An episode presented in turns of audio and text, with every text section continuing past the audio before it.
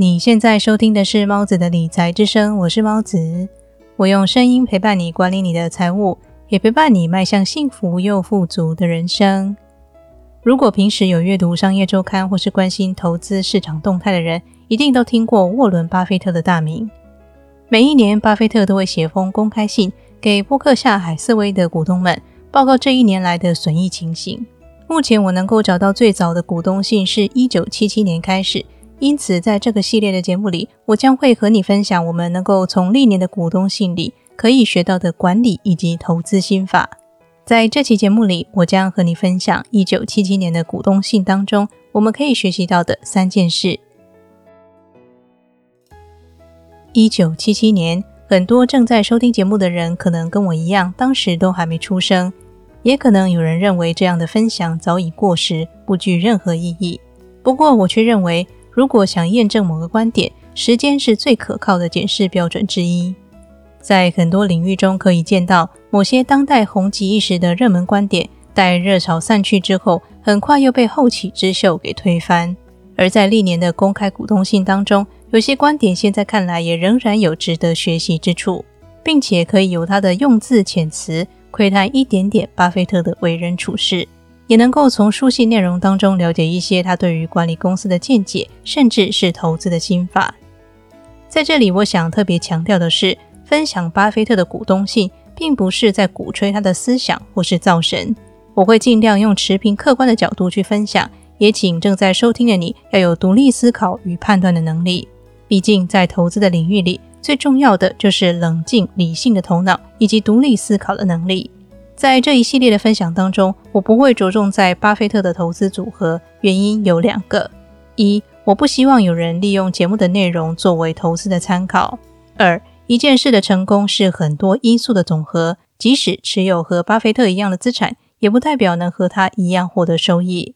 阅读股东信的目的在于学习他的心法。再配合你个人的生涯规划与资本去变通。如果只学习某件事的表面，在当下看来也许非常有效，长期实行却会感到焦虑与困难重重。倘若你学习的是某件事的心法，那么这个准则可以随机应变，也比较能够经得起时间的考验。如果你也认同以上的观点，那么请接着听我跟你分享今天的内容。波克夏·海瑟威本来是一件纺织公司。在巴菲特入主后，逐渐转型为控股公司。我在阅读一九七七年的股东信时，感到印象深刻的第一件事是巴菲特的语气。一个人在书写时，会不经意地流露出他的个性和平时说话的习惯。信中的每一句话，都会让人不自觉想起他那个历经无数次商业斗争以及岁月与人生历练在他脸上刻画的痕迹。信中，他总是很有耐心地解释利润从何而来。今年在各产业的投资表现如何，也会预估未来的情势。无论谈到损失或收益，他都从正反两面去分析，为何造成损失，为何能够获得收益。即使获得很大的利润成长，他也不忘提醒未来可能发生的危机以及即将面临的挑战。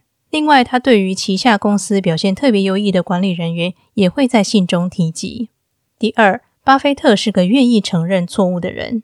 在一九七七年的股东信里，巴菲特提到纺织业的表现时，他这么写道：“We have mistakenly predicted better results in each of the last two years.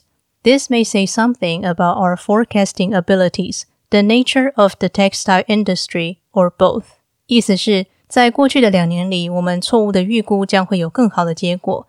这可能显示我们的预测能力，可能是纺织业的性质，或者两个原因都有。承认错误是一个人能够拥有最好的品质之一。一个懂得承认自身错误的人，才能看清问题的核心，并且想办法改善。在生活中，我们很常看到那种人，当遭遇一件悲惨的事情时，他们怪天怪地怪环境，就是不曾思考自己在这件事当中所扮演的角色。如果不愿意对于人生遭遇负起责任，那么无论在人生的旅途上，或是投资的战场上，都注定只有失败一途。最后，你能从信中学到的一个商业准则，那便是：与其逆流而上，不如顺势而为。在谈到保险业的爆炸性成长时，巴菲特这么写道：“In a sense, this is the opposite case from our textile business, where even very good management probably can average only modest results. One of the lessons your management has learned, and unfortunately, sometimes relearned, is the importance of being in business where tailwinds prevail rather than headwinds. 意思是从某种意义上来说，这与我们的纺织业务相反。在纺织业务中，即使是非常出色的管理人员，也只能够取得中等程度的业绩。管理业者已经汲取的教训之一，不幸的是，有时重新学习了，就是在企业管理当中，顺势而行的重要性显然优于逆风而行。无论是在商业或是人生领域里，顺势而为是一个人人都理解却很难真正做到的概念。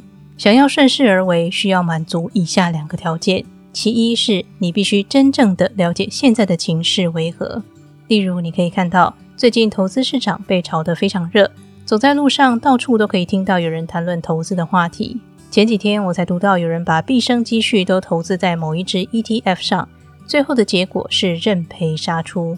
更惨的是，他的孩子才刚出生，是最需要用钱的时候，他因为需要用钱，所以提早变现。最后的结果是不仅没赚钱，还赔了一笔。没错，每个人都该学习管理财务，也应该投资购买资产。但是入场投资的人。有几个是真正了解自己在投资什么？又有几个人事先理好了财才开始投资呢？现在有很多理财书籍或相关的资讯，名字是理财，但谈的都是投资的东西，这很容易让一知半解的人产生误解。理财是把钱守住，投资是用钱赚钱，这是两个完全不一样的概念。但凡有一点理财基础的人，都会知道应该预留最少六个月的紧急备用金。然后在生活无余的情况下，才能够去购买自己熟悉的资产。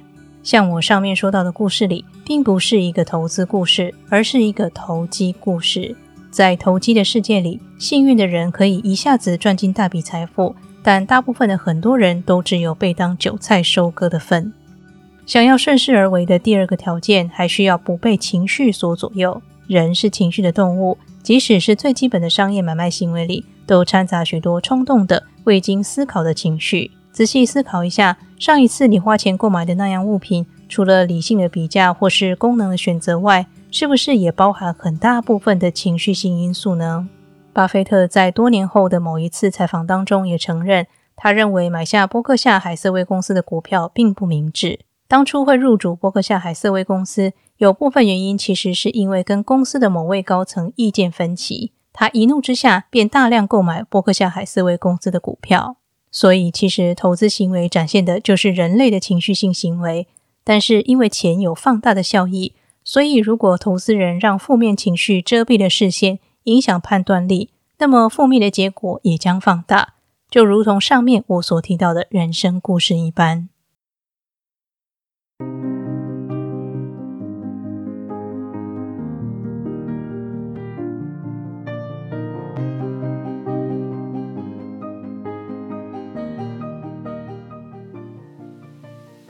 今天和你分享的是波克夏海瑟威于一九七七年的股东公开信，希望你能够从中汲取一些投资与人生的智慧。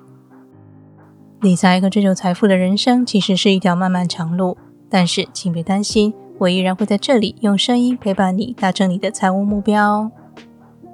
那么这里是猫子的理财之声，我是猫子，我们下期节目再见。